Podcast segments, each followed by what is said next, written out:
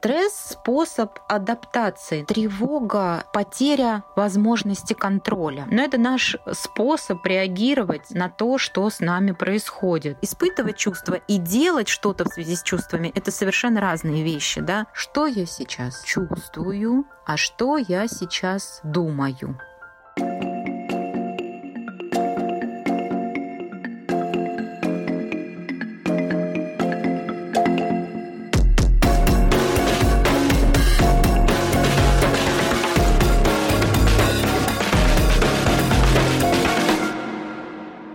Привет! Это подкаст «Короче», который мы делаем вместе со Сбером. У микрофона Маша Командная. В последнее время многие из нас испытывают сильную тревогу и сильный стресс, и мне хочется помочь и нашим слушателям, и самой себе, потому что я не исключение.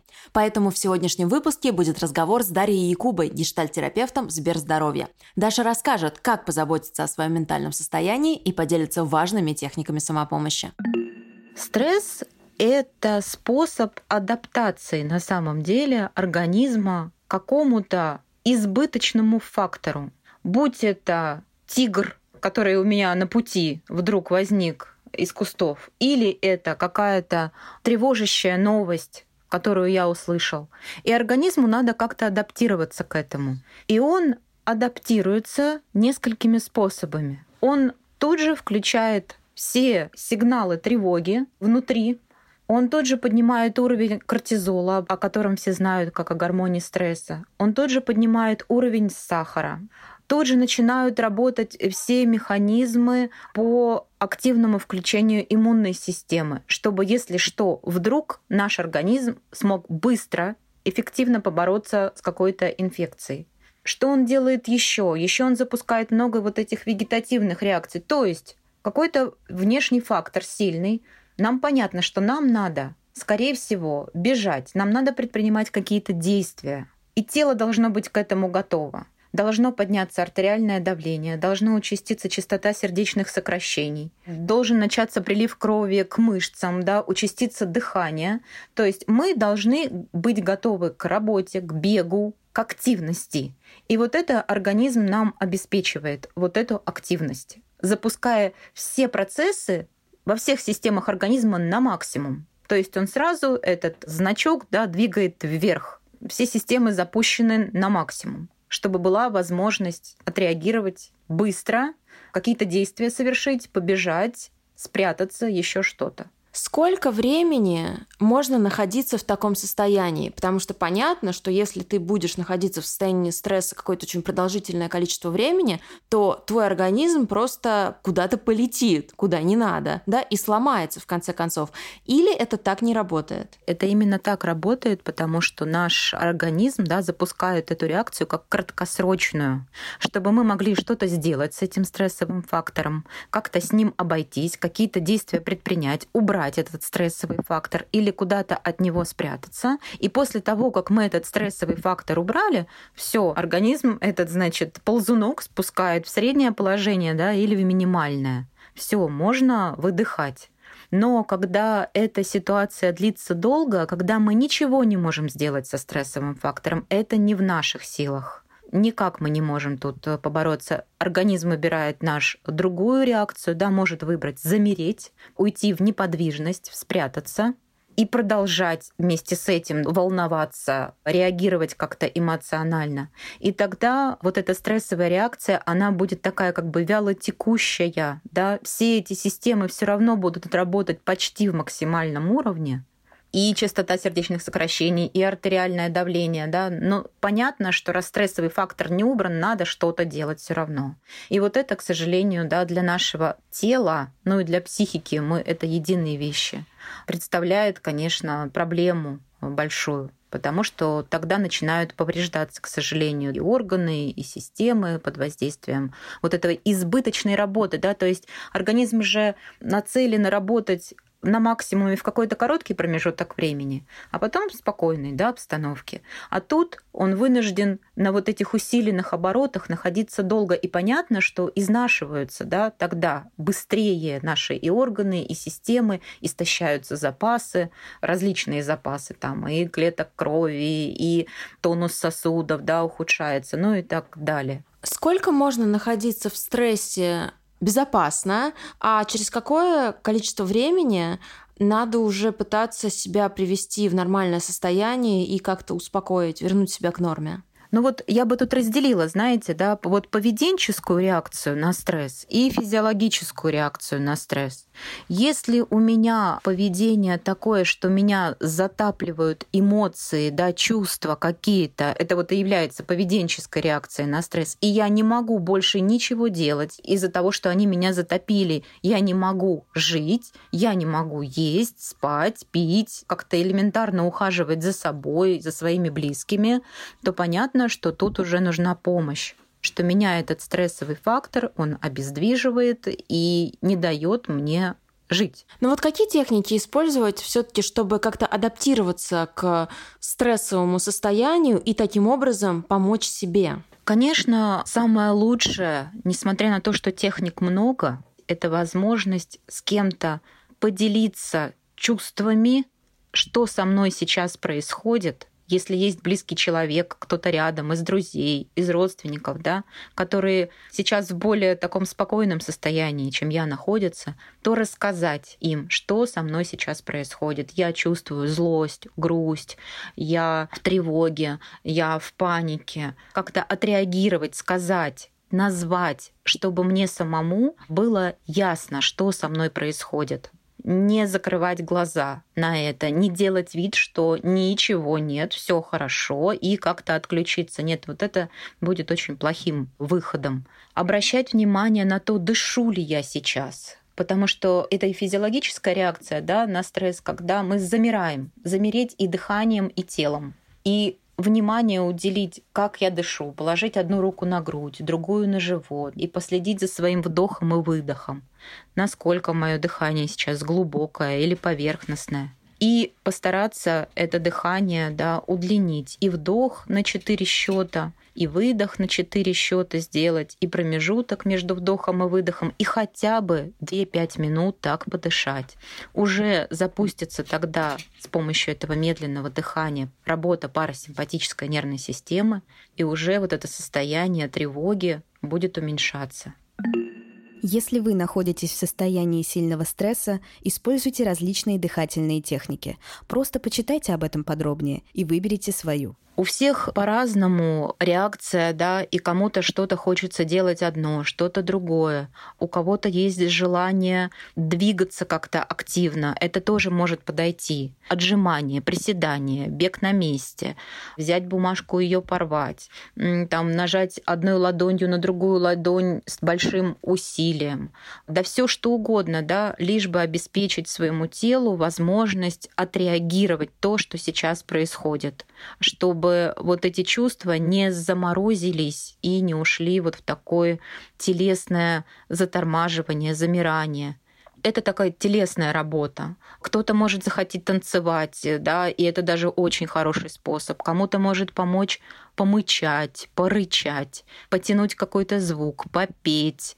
То есть любым способом вывести это чувство телесная техника, дыхательная техника, а, техника, когда мы можем использовать воображение, да, представлять, э, что я здесь. Ну, это даже не столько сейчас про воображение я, а, а сколько напоминание себе о том, что я здесь, я в порядке, я живой, смотреть вокруг. Я вижу, что там, не знаю, стенку, картину, слышу какие-то звуки, чувствую, что у меня там напряжена голова, шея. Уходить вниманием в то, что происходит вокруг, именно вокруг меня, близко, обращать глазами, смотреть, нюхать носом, чувствовать руками и телом, чтобы отключить вот это избыточное, вот это вот эмоциональное давление, избыточную эмоциональную реакцию.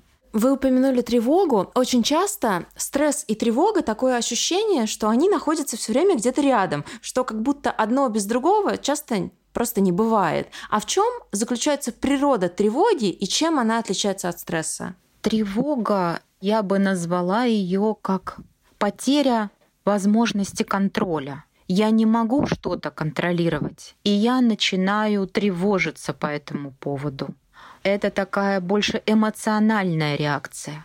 А стресс — это адаптивная реакция, которая включает и эмоциональный компонент, и поведенческий, и физиологический. Потому что часто тревога может быть только эмоциональна. Стресс включает в себя все компоненты, когда целиком все тело и психика начинают реагировать. А тревога — это исключительно психика, получается. Да. При этом очень часто сейчас встречается диагноз тревожное расстройство. Вот что это такое? А есть ли у него какие-то стадии, и нужно ли с ним бороться? Если да, то как с ним бороться? Мне слово бороться не очень нравится, потому что все-таки и тревога, как и стресс, вы правы, что это очень похожие да, слова. Но это наш способ реагировать на то, что с нами происходит. И тревога, и стресс, да, это такие адаптационные механизмы. И в каких-то минимальных проявлениях они нам на руку, они учат нас ориентироваться в мире и выбирать лучший способ для себя, как я могу оставаться собой и приспособиться к ситуации. Тревожное расстройство от просто чувства тревоги отличается тем, что тревожусь я, как правило, по какому-то вот одному поводу, да, допустим, тревожусь, что там не вовремя получу зарплату или вообще ее не получу, или тревожусь, а что-то мой ребенок задерживается из школы, да, какой-то есть для этого повод. Тревожное расстройство, оно захватывает человека целиком, и он тревожится без повода, даже сидя на кровати, даже лежа в этой кровати. Его это чувство тревоги настолько охватывает, обуревает всецело. Вроде бы ничего не происходит в его жизни, нет никакого повода, но он все равно тревожится. И такое состояние, как правило, вот такой диагноз, как генерализованное тревожное расстройство, но это даже уже больше такой психиатрический диагноз. Этим занимаются психиатры, когда такое состояние длится от 6 и больше месяцев. Когда человек не находит себе места, несмотря на то, что повода для этого нету. Все хорошо в его жизни, все спокойно, а он все равно захвачен этой тревогой. Знаете, Даша, у меня такое ощущение, что сейчас больше всего, конечно, уровень стресса и тревоги поднимают социальные сети, новости. И, в общем, если хотя бы чуть-чуть ограничить потребление контента и сократить время, которое мы проводим у экранов компьютера, у своих телефонов, то становится как-то чуточку полегче. Вот что психотерапевты, психологи говорят насчет инфогигиены? Сколько часов в день окей, условно, там, смотреть в Инстаграм или скроллить э, ленту какой-то другой соцсети. Сколько времени в день окей читать новости, а сколько уже не окей. И тогда нужно как-то попытаться взять себя в руки и немножко сократить вот это вот то самое время, которое мы тратим на интернет. Мне кажется, что если мы будем задавать себе вопрос, хотя это сложно, задавать себе вопрос перед тем, как посмотреть, зачем я это делаю сейчас. Это автоматически время выстроится самостоятельно. Да? Я хочу что-то узнать, что сейчас происходит в мире. Угу. Я посмотрел один блок, другой блок. Я узнал, узнал. Все, можно закрывать. Отвести себе на это полчаса это, мне кажется, уже достаточно. Другое дело, для некоторых людей да, просмотр вот этих новостей, оно может служить чувством контроля над ситуацией. И способом как раз справиться со своей тревогой. Совершенно верно. Причем способ этот не работает. Абсолютно. Да. И вот когда начинаем замечать, что мы по кругу и это, знаете, уже такое происходит как будто навязчивое действие, да, оно автоматическое. Я уже посмотрел, все, я уже узнал, но я через секунду опять возвращаюсь и опять же смотрю то же самое, и это вот как день сурка, я опять нажимаю на кнопку, опять все, тут уже надо останавливаться, понятно, надо вот себя просто усилием воли заставить и положить телефон, потому что так будет продолжаться и день, и ночь, и два, и так далее. Да, как только начинается вот это навязчивое повторение. Я уже все посмотрел, мне уже все ясно, а я опять начинаю это делать как заведенный. Звучит, конечно, супер, но контролировать себя очень сложно. И рука сама тянется к телефону. Мы ничего не можем с этим сделать. Все-таки, может быть, у вас есть какие-то лайфхаки, которые вы могли бы посоветовать? Вот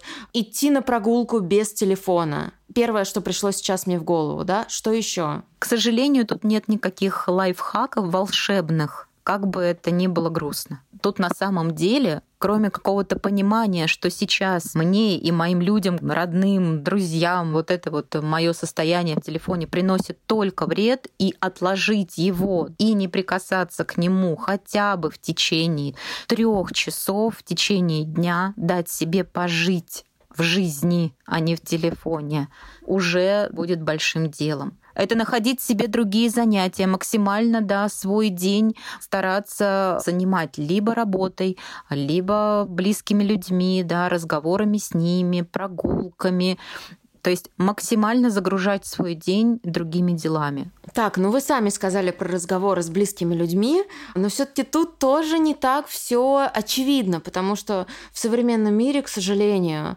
случается столько ссор, конфликтов, стресса и тревог, когда ты начинаешь общаться с близкими людьми, не всегда, но частенько такое бывает. Вот что бы вы посоветовали для того, чтобы условно в семьях сохранялся нейтралитет и чтобы общение на любую тему оставалось нетоксичным. Помнить о том, что я этих людей люблю. И тогда любая какая-то острая тема, она отойдет на второй план. Понятно, что у каждого может быть сейчас какое-то свое мнение, свой взгляд.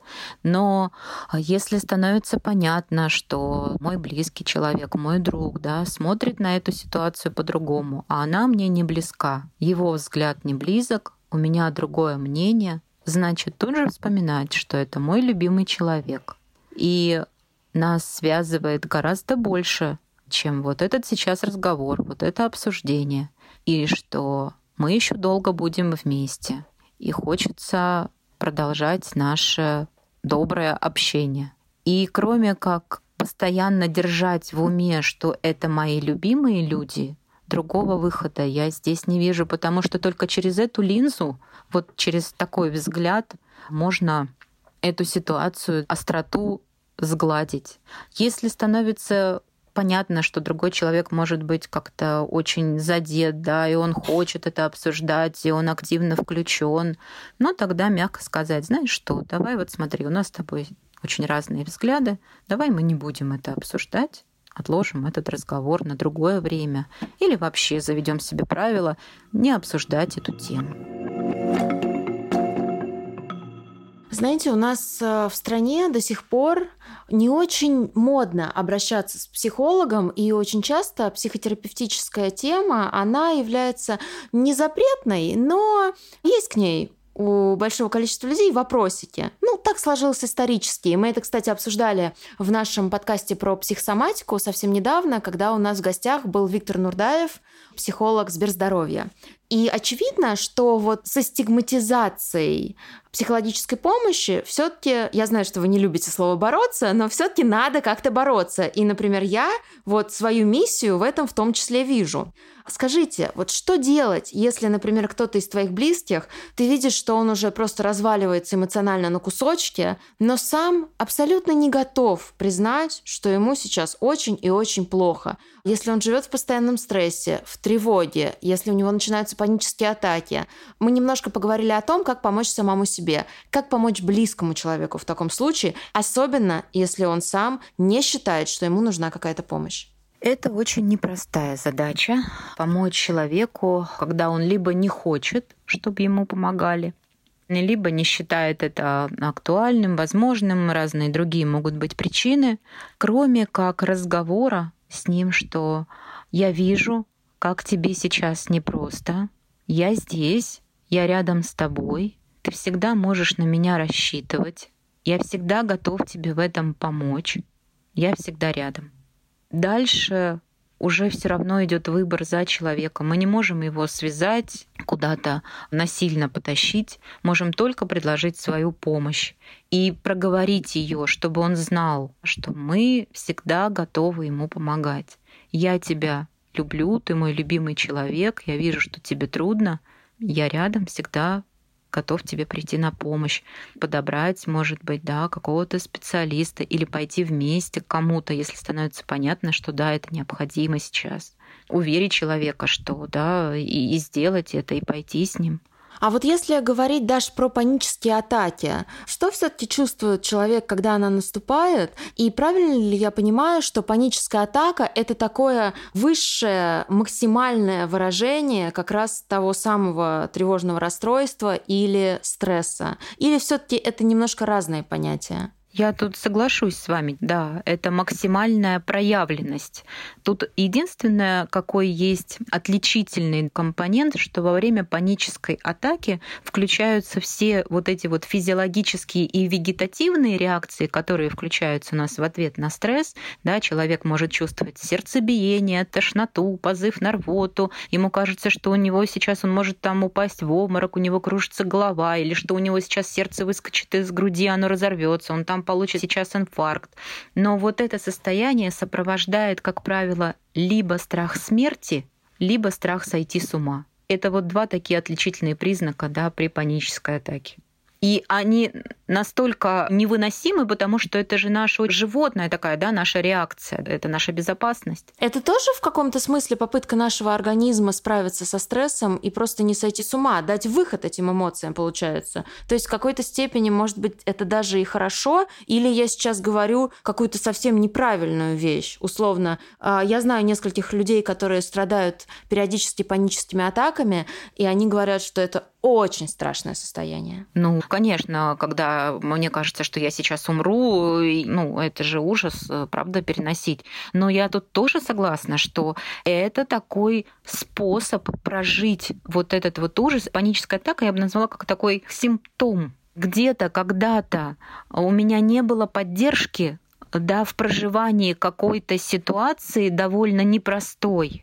И теперь, когда я сталкиваюсь да, с чем-то похожим, у меня возникает вот такая реакция в виде панической атаки. Как помочь себе в моменте, если все-таки она возникла? Очень похоже на самом деле на то, что я говорила и про стресс, и про тревогу опираться на то человеку, ну, во-первых, да, иметь всегда у себя в телефоне там пару номеров людям, которым я могу позвонить, если со мной такое случилось, чтобы со мной кто-то поговорил, чтобы меня кто-то поддержал и поддержал а, разговором, что я не один сейчас, я могу с кем-то поговорить.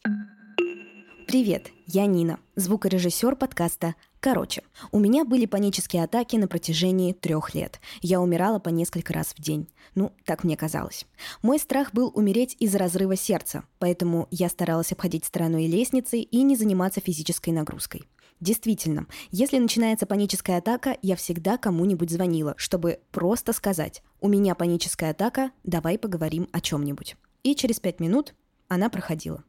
Пару раз, когда телефон был разряжен, мне приходилось во время панической атаки просить незнакомцев поговорить со мной. В этот момент вся неловкость просто пропадает, потому что ты думаешь, если я сейчас не поделюсь с кем-то своим страхом, то я умру иметь э, с собой, если это такие часто повторяющиеся и очень сильно выраженная да, такая реакция, ну, какие-то таблетки, может быть, как, которые ранее прописывал да, доктор, если уже обращались. Дыхание, опять же, да, обращать внимание на свое дыхание. Вот, вот подышать именно тем способом. Да, глубокий вдох на 4 счета, глубокий выдох. Панические атаки у меня были очень сильные.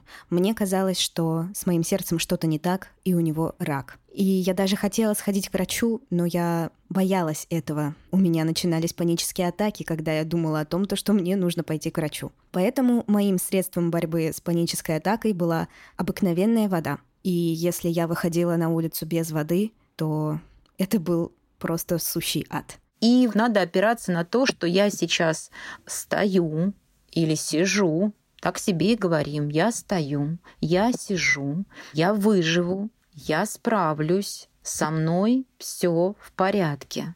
Я не исчезаю, да, несмотря на то, что мне кажется, что все вокруг рушится. Я на месте все остается как прежде. Что я сейчас могу, да, задавать себе этот вопрос? Я могу лечь, значит лечь. Я могу встать, я могу пробежаться, могу. Сделать то, что я могу. Даш, вы упомянули медицинские препараты. В какой момент все-таки нужно обращаться к техникам самопомощи, а в какой момент уже лучше обратиться к специалисту? На ваш взгляд, вот где проходит эта тонкая линия, эта тонкая грань? Когда я не могу жить так, как я жил раньше. То есть мое психологическое, психическое состояние не дает мне возможности делать элементарные вещи. Я не могу, не хочу вставать с кровати. Или я из-за тревоги не могу двинуться никуда, меня она прямо пришпилила к стулу, или я не могу остановиться, я хожу кругами по комнате, и так уже длится там где-то там от получаса до часу. И это состояние не ослабляется, не становится меньше, когда теряется возможность обычной жизни, обычных своих функций, которые я выполнял. Когда я ходил в магазин, я чистил зубы, я готовил себе еду, я готовил еду своим близким, там, да, я ходил на работу, а теперь мои чувства так меня затапливают и переполняют, что это делать я не могу. Или я какие-то техники применил, а мне не помогает. Мне снова так же плохо. То есть попросту я не могу жить так, как я жил раньше. И такой момент в жизни у меня настал. Я не смогла жить так, как я жила раньше. Тогда я училась в колледже и была на грани отчисления, потому что я не ходила в колледж. Я боялась того, то, что я по дороге умру. Да даже не то, что по дороге, иногда было страшно встать с кровати. Я боялась ощущения, когда темнеет в глазах и учащается пульс. И вот на этом фоне могла развиться паническая атака.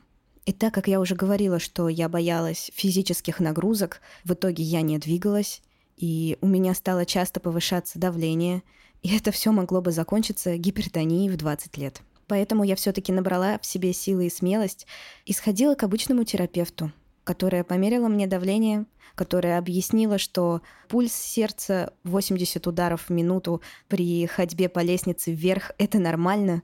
У меня просто в этот же день прекратились панические атаки.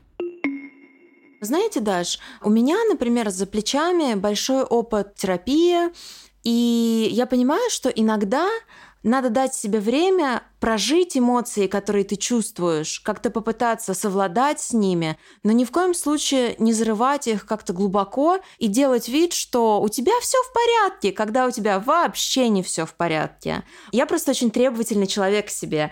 И у моих подружек есть такое выражение, они мне периодически говорят, Маш, а ну осади. И я тогда начинаю себя вести немножко по-другому, я возвращаюсь в реальность, и я прекращаю от себя так много требовать, потому что есть вещи, которые действительно, ну, никто из нас не контролирует. Вот что вы можете сказать по этому поводу? И действительно ли иногда нужно дать себе немножко попереживать, попроживать все свои эмоции? И это действительно полезно. Я совершенно согласна, потому что если мы не будем этого делать, то мы рискуем двумя состояниями. Либо мы выкатимся в истерику, либо мы заморозимся. Заморозимся телесно, заморозимся чувствительно. Может случиться такая история, как диссоциация, когда мы вытеснили наши чувства, мы их отрицаем, ничего не происходит. И способ оставаться живым — это возможность эти чувства действительно отреагировать и выразить словами, действиями, звуками, телом, как угодно, но выразить. Без этой возможности не получится выйти на какой-то более-менее уровень баланса своего состояния и психологического, и физического возможность говорить с другим человеком, рассказывать ему о своих чувствах. Нет возможности говорить, значит писать о них, да, писать все, что сейчас я чувствую. Я злюсь, я тревожусь, я хочу сделать то-то и то-то, потому что испытывать чувства и делать что-то в связи с чувствами это совершенно разные вещи, да.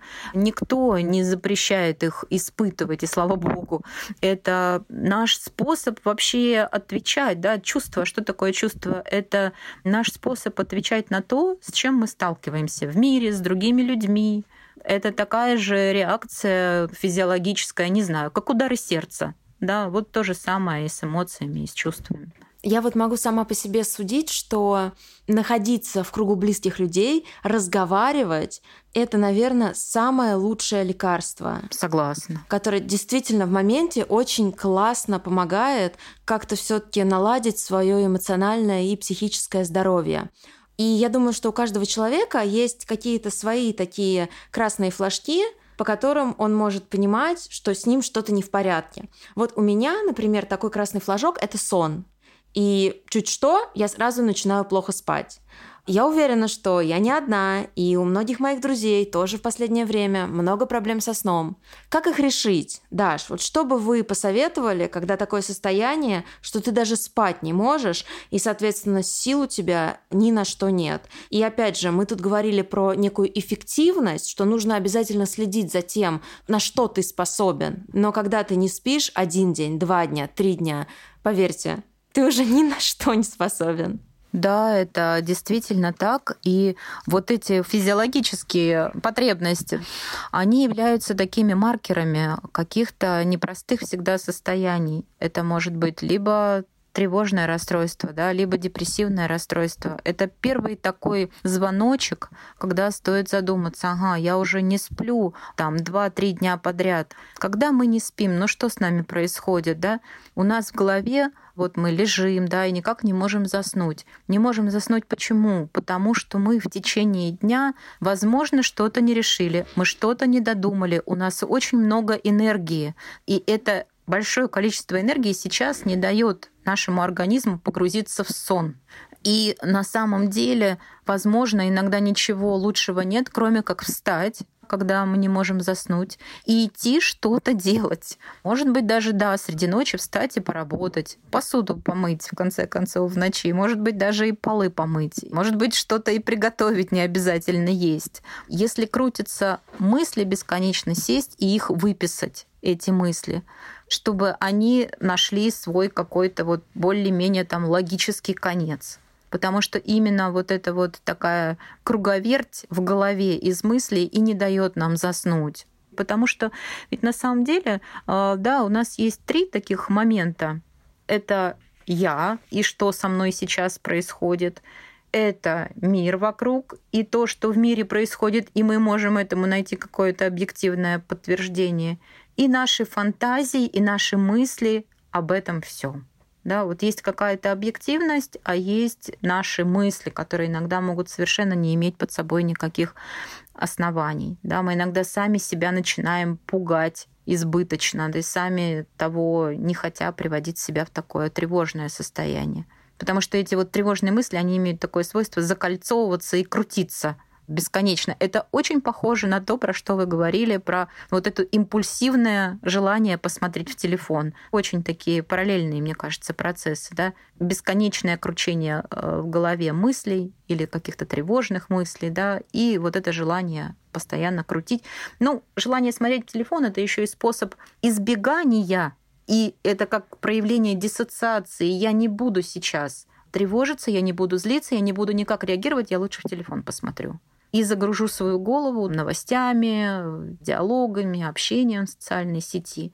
Но только бы меня мои чувства сейчас никуда не захватили и не унесли. А что делать-то? Просто вот это состояние, которое вы описали, когда круговорот мысли тебя захватывает, и ты становишься его заложником. Что делать в таких случаях? Там не то, что о сне никакой речи не идет, там ни о какой жизни уже речи не идет. Сесть, встать, что угодно, что хочется делать, и э, провести вот такое э, сканирование по трем таким полям. Что я сейчас вижу, что я сейчас слышу, что я сейчас чувствую, а что я сейчас думаю. Можно это даже записать. Это на самом деле непростая работа с самим собой. Потому что я вижу сейчас там стол, компьютер, телефон, я чувствую, что у меня нога лежит одна на другой ноге. Я чувствую, как напряжена моя спина. Я чувствую, как прикасается моя нога там к стулу, да. Что я думаю по этому поводу? Думаю что, по-моему, мне неудобно уже стало, и мне хочется облокотиться назад. Или я могу думать сейчас совершенно о другом. Ох, а что-то я давно не смотрел в телефоне новости. Надо посмотреть. Не надо смотреть. И каждый раз, как только начинается вот это головокружение мыслей, я бы это назвала, да, провести вот такое сканирование и выписать себе, что я думаю. То, что я думаю, это действительно имеет сейчас место быть? Или это мои фантазии? Потому что думать я могу и сам себя пугать очень многими вещами. Но это может не иметь отношения к тому, что происходит со мной в эту минуту. В эту минуту я где? что-то со мной случилось в эту минуту или ничего со мной не случилось. Ага, ничего, уже хорошо. Знаете, Даша, у меня возникло ощущение, я не задумывалась об этом раньше, но условно говоря, если, например, на повышенном стрессе и при повышенной тревоге у тебя все убегает в тело, то нужно стараться, наверное, фиксироваться как раз на каких-то ментальных вещах. А если наоборот, твое сознание мешает тебе как-то собраться, жить полноценной жизнью и успокоиться, то тут как раз нужно убегать самому осознанно в тело и концентрироваться на каких-то физических ощущениях. Да, еще бы каждый из нас четко знал эти свои особенности, да, кто из нас условный головастик, а кто из нас больше такой телесник, так скажем, да, у кого превалируют такие чувственные телесные процессы, и он на них опирается, а кто больше опирается на голову. Если знать это о себе, то я тут совершенно с вами согласна. Но можно пробовать и то, и то, если мы не знаем, и пробовать с помощью логических каких-то да, вопросов к себе и э, мыслей, вот чем занимается когнитивная да, психотерапия, с помощью логики к этому подходить, пробовать через тело, через чувства, через эмоции. Я бы пробовала все, да, и выбирала из многих способов то, что мне подойдет, от чего мне в конечном счете станет легче. Потому что может подойти разное, несмотря на то, что кого-то больше там такие логические да, процессы больше там происходят, у кого-то телесные.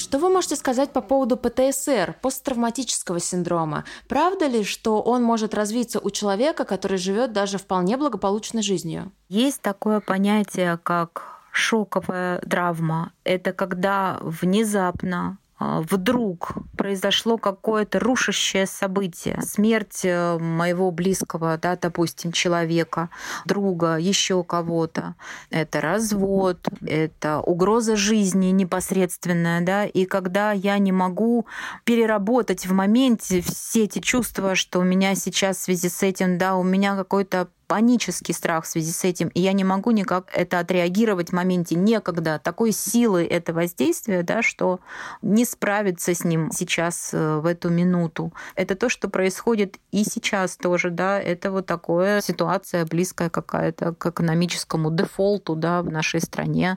Я бы тоже могла отнести это к такой своеобразной шоковой травме. И Дальше, если человек уже один раз пережил вот это состояние, он оказался участником э, военных действий, да, или он был рядом с ними, или кто-то из его родных э, да, принимал участие в военных действиях, то в дальнейшей жизни при малейшем повторении, намеке на похожую ситуацию, несмотря на то, что сейчас у человека, да, вроде бы все благополучно, но что-то в его жизни произошло, как-то да, напоминающее ему о том, что было с ним когда-то. И вот тут вот, да, есть э, вероятность вот этого посттравматического стрессового расстройства.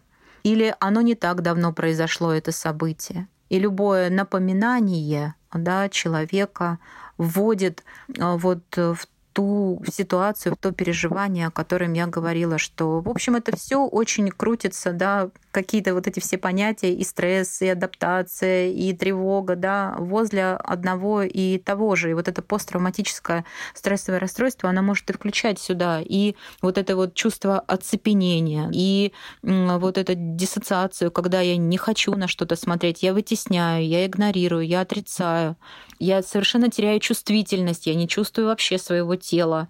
Или наоборот, я чрезмерно гипернапрягаюсь, так что вот мое тело как будто бы вот комок, да, я двинуться с места не могу. И такое желание вот этого гиперконтроля и чувство беспомощности. Или наоборот, это когда я реагирую на какую-то ситуацию чрезмерно, избыточно. Мне на ногу наступили, во мне такая реакция, желание защитить себя вот этой вот злости, да, агрессии. Это же история, да, она связана вот с выживанием человека, вот эта шоковая эта травма, которая с ним произошла, или его, или близких людей, когда вот нет времени на это проживание, и она как будто бы вот капсулируется, цементируется, происходит что-то похожее, и человек как будто бы погружается вновь в ту ситуацию, которая была. Тут есть какая-то параллель с панической атакой тоже, да, просто немножко другой механизм. Даш, спасибо вам огромное за такой подробный рассказ. Чувствую, что нужен, вот просто напрашивается какой-то вывод. Вывод, который я сделала для себя а, в этом выпуске нашего подкаста, что нужно брать ответственность и стараться контролировать только те вещи, которые ты действительно можешь контролировать, да, а вот те вещи, которые от тебя не зависят, к сожалению, нужно сделать так, чтобы они не разрушали твою жизнь и твое ментальное здоровье. Все верно. Есть, условно говоря, два круга, да. Круг того, на что я могу повлиять, что в моих силах сделать с этим, и то, на что я повлиять не могу. Я могу сейчас повлиять на ситуацию, которая происходит, довольно непростую? Нет. Я могу как-то помочь сам себе, помочь э, тем, кто рядом со мной. Я могу сейчас э, пойти поспать, поесть, подвигаться. Я могу сейчас сделать какие-то элементарные вещи, да, убрать, поиграть с ребенком, почитать. Э, я могу прогуляться, выбирать то, что в моих силах либо какую-то активность проявлять самому, либо предлагать обязательно, если есть на это силы и возможности, помощь другому. Да, это тоже зона нашего влияния. Мы можем кому-то помочь, мы можем как-то облегчить, может быть, жизнь другого человека своими какими-то действиями. Все-таки помнить о том, что жизнь и любовь — это главные такие наши фигуры, на которые мы можем опираться.